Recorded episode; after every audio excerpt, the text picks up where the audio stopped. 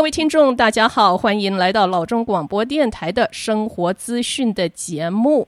那么，二零二零年庚子年一开始，一场突如其来的新冠肺炎的流行病呢，是席卷了全球。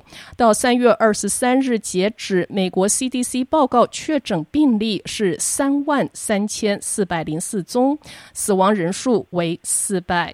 那么，我们今天电话采访了国家人寿保险公司加州分公司的保险理财专员周长军先生，请他呢来跟我们谈谈在新冠肺炎疫情下对保险的思考。长军您好，哎，你好，君君。好的，那么先跟大家叙述一下新冠肺炎以及保险这两个不同的议题有着什么样的关系。各位听众，大家好哈，呃，就像刚才君君提到的。目前呢，新冠肺炎的病例已经在全美散布，五十个州呢无一幸免，人数呢也在倍数增加。嗯，北加州也是重灾区之一。那从十七号凌晨开始，旧金山湾区有六个县宣布有条件的封城，湾区的很多人这几天也已已经开始待在家里。截止到今天上午开始，我另外去查了一下那个 John Hopkins University 的数据。嗯，它现在美国的确诊人数也是三万多。死亡人数也是四百，那全球的确诊人数呢，已经是三十五万四千六百七十七人，总死亡人数达到了一万五千四百三十六人。由于这个新冠肺炎带给每个家庭带来了很深刻的影响，那么在这个时候呢，保险呢作为一份保障。就会实实在在的帮到各位，这也是我们今天有这么一个对话的原因。是的，长军。那么我知道哦，现在大家是在这个所谓的 shelter in place，那许多公司啊、机构啊、单位啊，他们都是在家或者是远程在操作。消费者在这个时候有时候心里会觉得很狐疑，就是说，哎，那这个公司它这个生意现在有没有人在办公啊？那在这种情况下，国家人寿有什么样的措施为客户来做服务。那我们公司呢，也就是国家人寿保险公司，在十七号的一早召开了全美在职员工电话会议，全美的工作人员也都在家里办公。那么，针对这次席卷全球、目前还不知道什么时候会结束的这个新冠肺炎疫情呢，国家人寿非常迅速地采取了几个措施。第一个措施呢，是从三月六号开始，Shelter at Home 指令更早的时间，就是三月六号开始。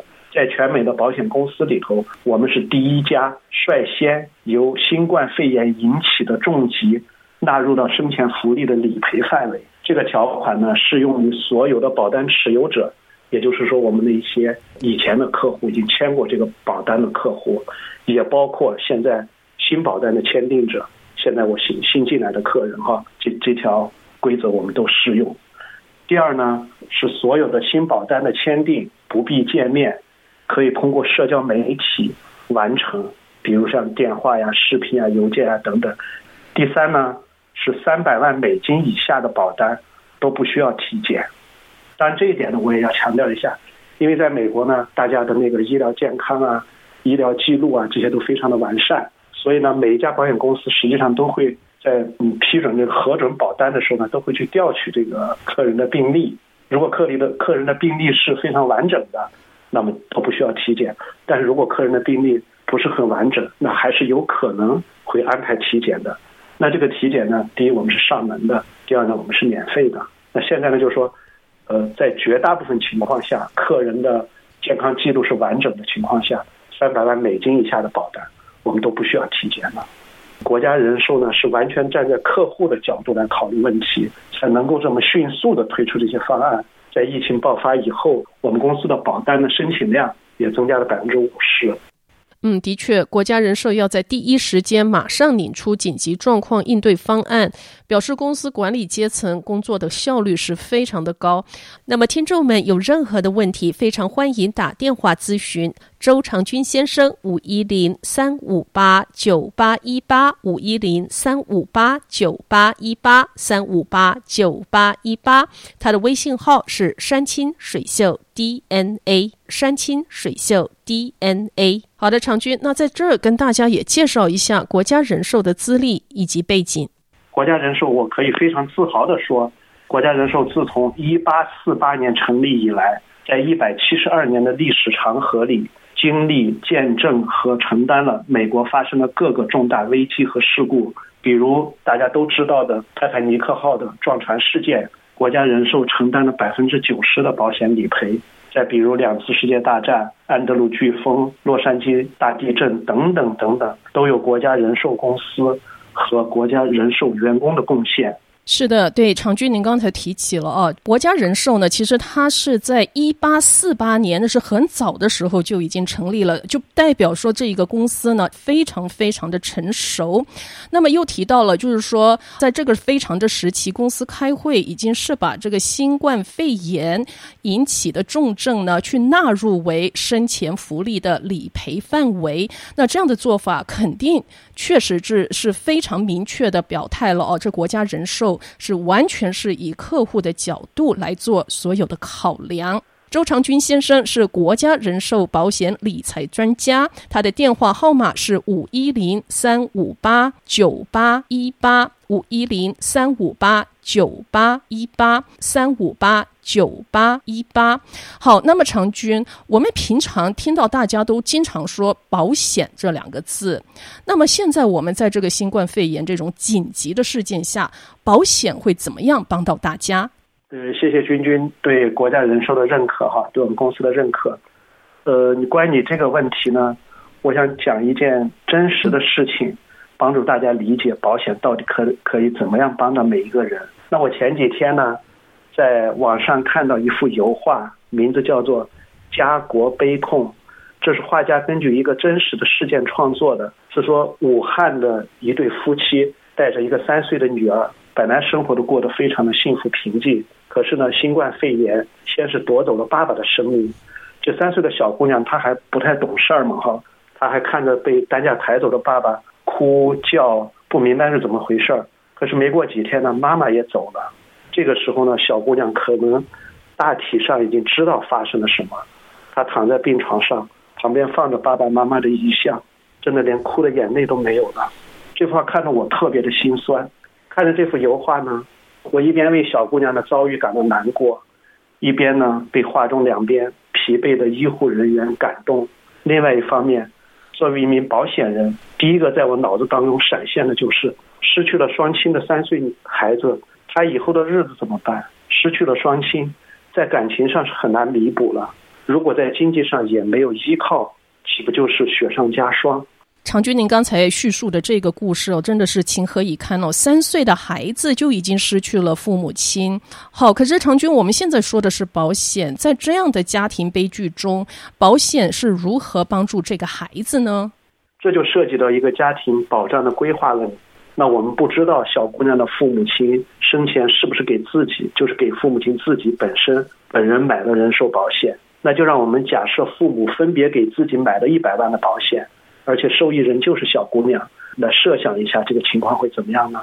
第一种，如果保险购买的生效时间在两年以内，那么保险公司有权利调查被保险人的身故原因，因为是由从来都没有过的新型病毒引起的，所以这一次的身故原因非常明确，保险公司会在很短的时间内赔付受益人，也就是小姑娘，每人一百万，共两百万，而且这个赔付是免税的。那么第二种情况呢，如果保险购买的生效日期超过两年，那么保险公司会无理有理赔偿，大约在递交理赔申请的一周内会赔付受益人，也就是小姑娘，每人一百万，共两百万，这也是免税的。所以您的意思是说，不管保单生效的期间是在两年之内，还是超过了两年，国家人寿都会在非常合理的时间内会进行理赔。那么好的，长军，我知道哦，保险公司他们在处理理赔的过程中呢，是需要收集资料来确保档案是齐全的。可不可以在这方面跟我们说说？这里呢，就有一些呃保险条例的解读哈。嗯，就像刚才我们提到的，呃，如果合同保单的生效日期在两年以内呢，保险公司。就有权利去调查被保险人的身故原因，主要呢是调取病历，检查是否在申请保险合同的时候有有隐瞒病情的情况发生。但是这一点在美国呢并不是个问题，因为每家保险公司在批准保单的时候，都会去调取被保险人的医疗记录，这些医疗记录会明明白白地记录被保险人的健康发展史。如果没有医疗记录，比如来美的时间比较短的人士，那么保险公司会安排一次上门的免费体检，时间大约半个小时。嗯，而且这些体检报告呢，在保险公司之间是共享的。其实这个我插一句，其实也是从另外一个方面说明了为什么我们建议越早买保险越好，因为年轻的时候身体好，保费低。再比如呢，在保单生效两年内收到身故赔偿申请，如果死因奇特，保险公司可能会联系警局去核实被保险人的死亡原因，比如不会是因为受益人谋害等等。但是保单生效后两年，保险公司只需要核实被保险人的身故事实，就会不问任何理由，无理由的赔付，即使被保险人自杀。这个是美国的保险规则里头非常清晰的定义。美国的保险呢，我们简单的可以呃可以说是。严进宽出，就是审批的时候查的严，但是赔付的时候呢，非常的快。所以有一个权威数据呢，美国人寿保险的死亡获赔率是百分之九十八。嗯，那是接近百分之百了。对对对，接近百分之百，可能那百分之二就是有一些有一些异常的情况。异常情况。好的，那么今天我们是谈到了国家人寿应对新冠肺炎的措施，以及保险的身故赔偿金。那我们下一个节目的单元呢，我们就会请周长军先生跟大家聊一聊保险的生前福利。生前就是说还没有死亡，如果买了保险，是否可以在生前使用这份保单，以及如何使用？周长军先生是国家人寿保险理财专家，他的电话号码是五一零三五八九八一八五一零三五八九八一八三五八九八一八。呃，周长军先生的微信号是山清水秀 D。N A 山清水秀，那这个山清的这个清呢，是没有三点水的这个清，啊、青色的青，山清水秀 D N A D N A 就像基因的 D N A D N A 山清水秀 D N A。好，非常感谢各位听众的收听，那么我们下一个单元再见。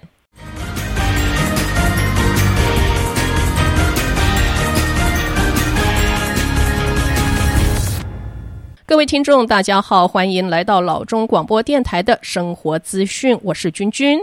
我今天的线上嘉宾呢，是国家人寿的保险理财专家周长军先生。那么，听众们有任何的问题，非常欢迎打电话咨询周长军先生，五一零三五八九八一八五一零三五八九八一八三五八九八一八，他的微信号是山清水秀。DNA 山清水秀 DNA。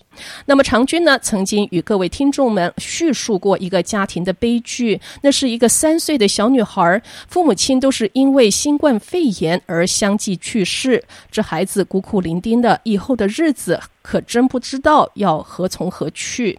长军您好，军军好，各位听众大家好，我是周长军。好的，那么长军，呃，我们刚才叙述了哦，就是你上一次跟我们大家 share 的这样的一个故事。那么说到这个孩子，他确实真的是很可怜。那如果这孩子的父母亲给自己买了保险，这孩子在经济上至少会有一些补偿。那么我们现在做一个假设性的构思，如果新冠肺炎这事儿从来就没有发生过，小女孩的父母亲身体也一直很好，一家三口很平安、很快乐的过着。的日子，那么想起来，应该这张保单呢，就是要数十年之后，父母年纪大了身故，孩子才会受益。可是您提过的生前福利，顾名思义，应该就是还没有死亡，还是可以得到福利的。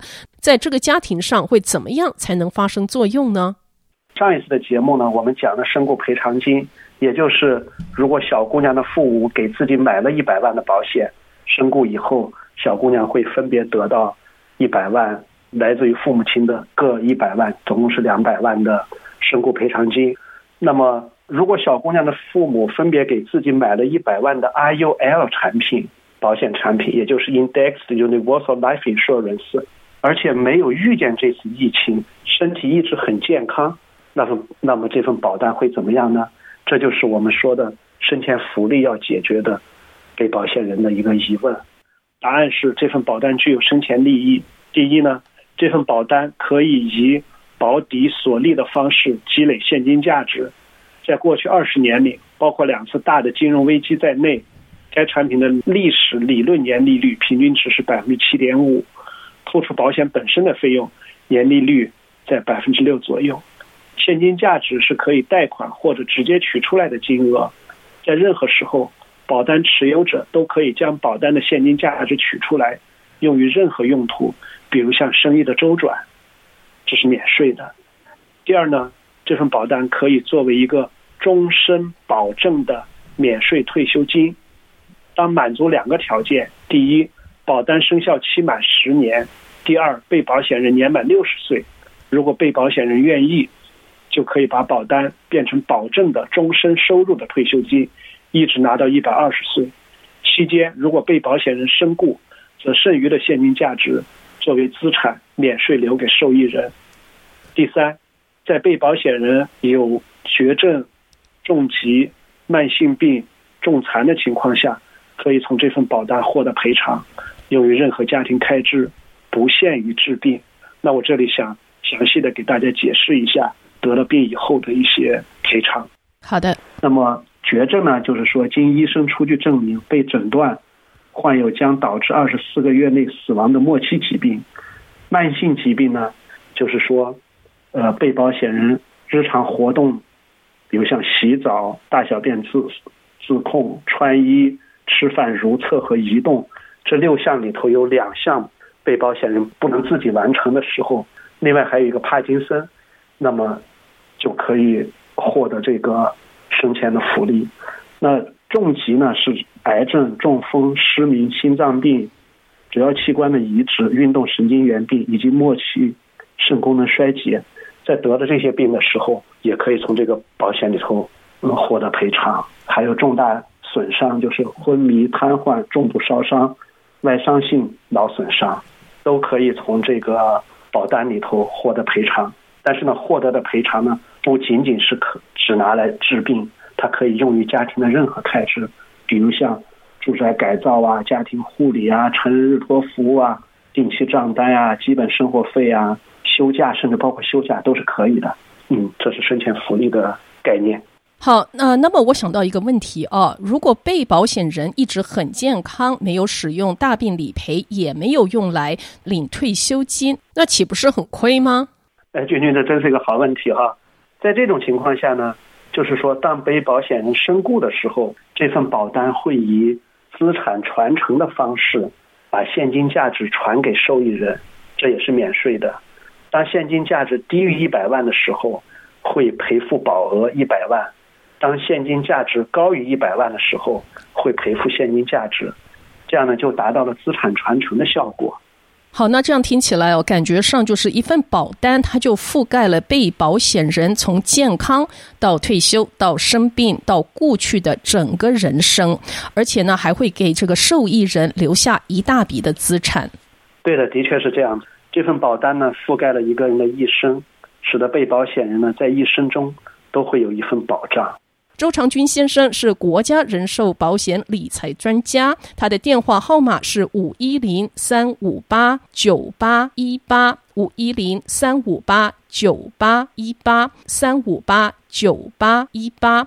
所以，身故理赔跟生前福利，国家人寿一张保单是涵盖了人生所有阶段的所需。那长军，请问一下，这么好的保险福利是一直有的吗？说起来呢，生前福利还是国家人寿的首创。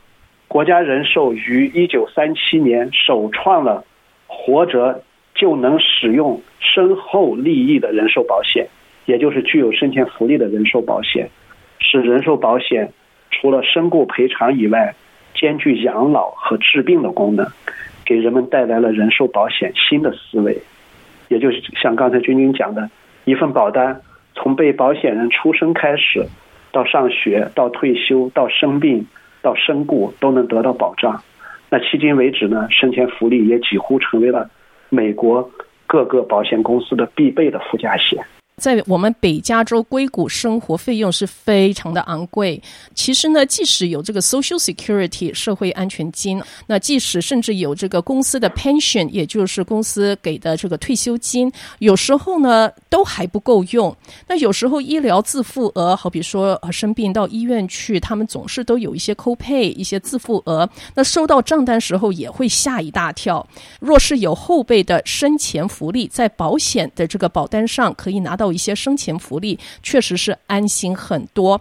那么长军，我现在这里有一个问题哦，若是我想要使用这个启动这个生前福利的资金呢，会不会因为其他的收入太高而被拒绝？这有关系吗？没有关系。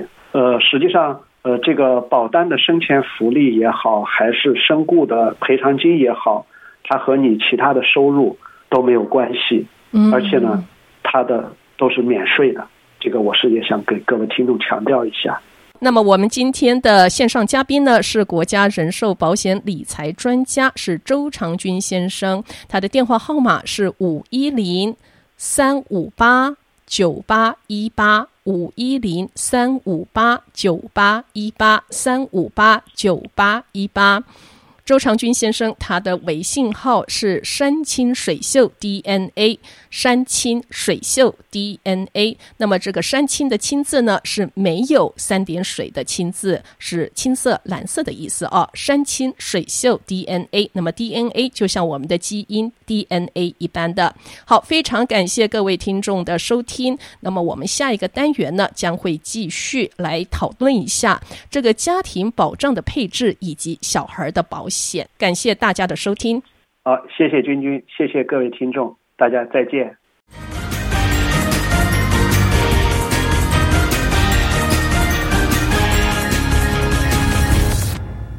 各位听众，大家好，欢迎来到老中广播电台的生活资讯。我们今天的在线嘉宾呢，是国家人寿保险理财专家，是周长军先生来到我们的节目。那么周长军先生呢，他已经在我们其他的节目单元呢，跟我们很清楚的解释了啊，这个国家人寿保险种种不同的这种状况，以及他这个理赔的一些情况跟他的条件。那么听众们有任何的问题，非常欢迎打电话咨询周长军先生，五一零三五八九八一八五一零三五八九八一八三五八九八一八，他的微信号是山清水秀 DNA。那么我们现在说了许多呢，都是在针对大人，就是说大人要买保险，因为一般人想起来，诶，你说这个人寿保险好像呢，就是说成人了才会去想人寿保险，可是有时候会想到说，那么小朋友可不可以买人寿保险呢？那在这一方面呢，我们就要请周长军先生呢来跟我们做一些解释。长军您好，哎，君君你好，各位听众大家好，我是周长军。好，那常军，请问小朋友可以买保险吗？呃，那肯定是有的。哦，oh. 呃，但是我们上两期节目呢，我们聊了大人的身故赔偿金，也聊了大人保险的那个呃生前福利。我们之所以先聊大人，或者说先强调大人呢，是因为保险的规则是有一些基本的思路的。哦，oh, 是什么样的思路啊？呃，是这样的，首先呢，我们建议哈，在一个家庭里面。应该把家庭收入的百分之十用来购买人寿保险，这是因为在一个家庭里，车子保险、房子保险、人身保险都是整个家庭的基础，只有这些保障全备了，一个家庭的其他投资才会拥有坚实的基础。比如像说，一旦车子出了事故，需要赔偿几百、几千、几万，有保险来覆盖；一旦房子出了险，几千、几万、几十万，有保险来覆盖。一旦人出事儿呢，也有保险的覆盖。买保险买的就是风险保护，不是为了赚钱。当然，现在有的产品有收益，这是锦上添花的事情。但是保险的根本是风险风险保护，是为了用百分之十的收入来保护百分之九十的收入和财产。这就是保险的杠杆作用，是其他金融产品所不具备的功能。这是第一点。第二点呢？家庭保障首先要考虑的是对家庭主要收入者的保障，因为家庭主要收入者承担了家庭的主要开支需求，小孩读书要花钱，房子按揭要花钱，买部车子要花钱，出去旅游要花钱。一旦家庭主要收入者有了变故，给家庭带来的冲击是不可估量的。而如果有了保险护体呢，那么其赔偿金给家庭里的其他成员带来一份保障，使生活基本不受影响。所以呢，刚才说的这个保险的规则呢，一些基本的思路呢，就是先保大人，再保小孩儿。嗯，说的非常有道理。对，那你提到的给小孩子买保险，也就是说被保险人是孩子呢，还是有另外一个优势的，就是说因为孩子呢年龄小。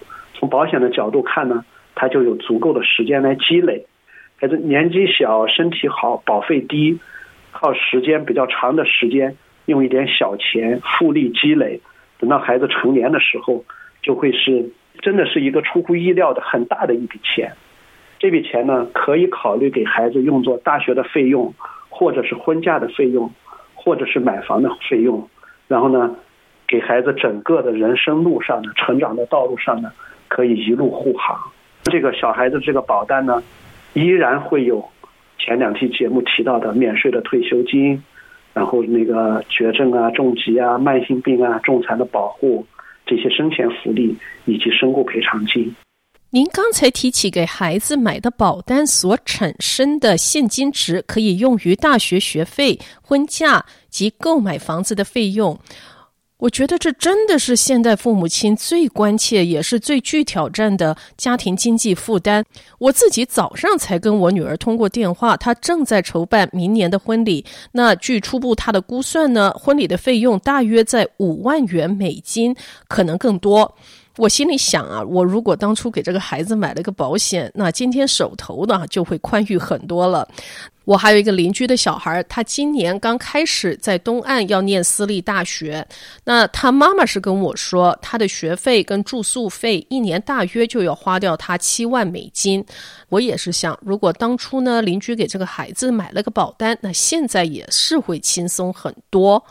针对这一点，可不可以与听众再解释一下，这保单中的现金值是怎么产生的？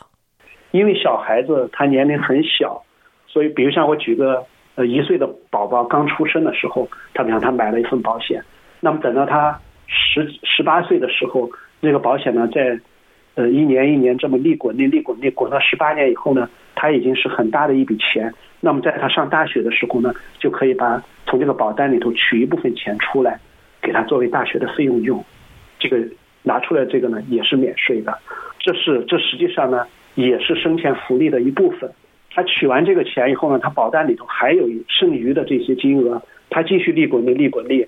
那么等到他这个小孩长到六十岁的时候呢，他也可以去领取他的终身的免税的退休金，而且是保证的。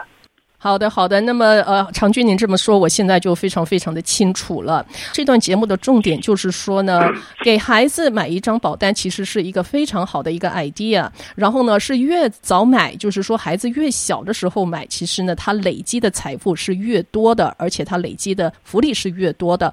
那么，听众们有任何的问题，非常欢迎打电话咨询。周长军先生，五一零三五八九八一八五一零三五八九八一八三五八九八一八，他的微信号是山清水秀 DNA。那么山清的清字呢是没有三点水的，山清水秀。那么 DNA 就像我们的基因 DNA 一般，山清水秀 DNA 是他的微信号。好，那么我接下来的问题就是说，哦，长军。要给孩子买一个保险，有什么样的要求，什么样的条款吗？呃，有的，有的。就像以前说的，嗯、美国的保险它是非常的规则是非常强的，但是对于这个呃小孩子未成年人买保险呢，它的规定很简单，也非常合理，也很容易记住哈。其实只有两条，第一条就是未成年人，这里是指十八岁以下的小孩子的保额不得超过父母亲的保额。第二个呢是说，如果有多个孩子，每个孩子的保额必须相等，就这两条。嗯，非常的简单。嗯，我我蛮喜欢第二条的。如果有多个孩子的话，这个大家都要公平，每个孩子的保额都必须要相等，不可以不可以偏心啊。对对对。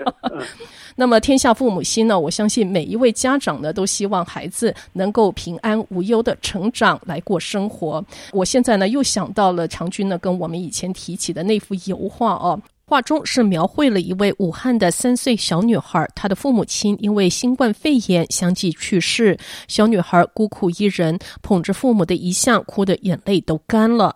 如果这个女孩的这个父母亲给自己买了保险，那么这场意外给这个小姑娘的精神伤痛虽然是不能补偿的，但是经济上至少不用滴水筹，不用爱心捐。那如果父母给小姑娘也买了保险，那么这小姑娘的一生呢，都会被父母的爱包围着，保护着她。她以后的路会走得轻松一点。我想这应该也是父母亲在天之灵愿意看到的吧。好，那么时间差不多了，那今天是非常感谢周长军先生接受我们的采访。呃，也谢谢主持人，谢谢各位听众。呃，那最后呢，我还想说一句哈，疫情当前，大家也不要恐慌。注意休息，合理饮食，提高免疫力，病毒自然就会离自己远远的。非常的正确。好的，那么国家人寿保险理财专家周长军先生，他的电话号码是五一零三五八九八一八五一零三五八。九八一八三五八九八一八，周先生的微信号是山清水秀 DNA，山清水秀 DNA。那么山清的清字呢是没有三点水的，山清水秀。那么 DNA 就像我们的基因 DNA 一般，山清水秀 DNA 是他的微信号。非常感谢各位听众的收听，谢谢君君，谢谢各位听众。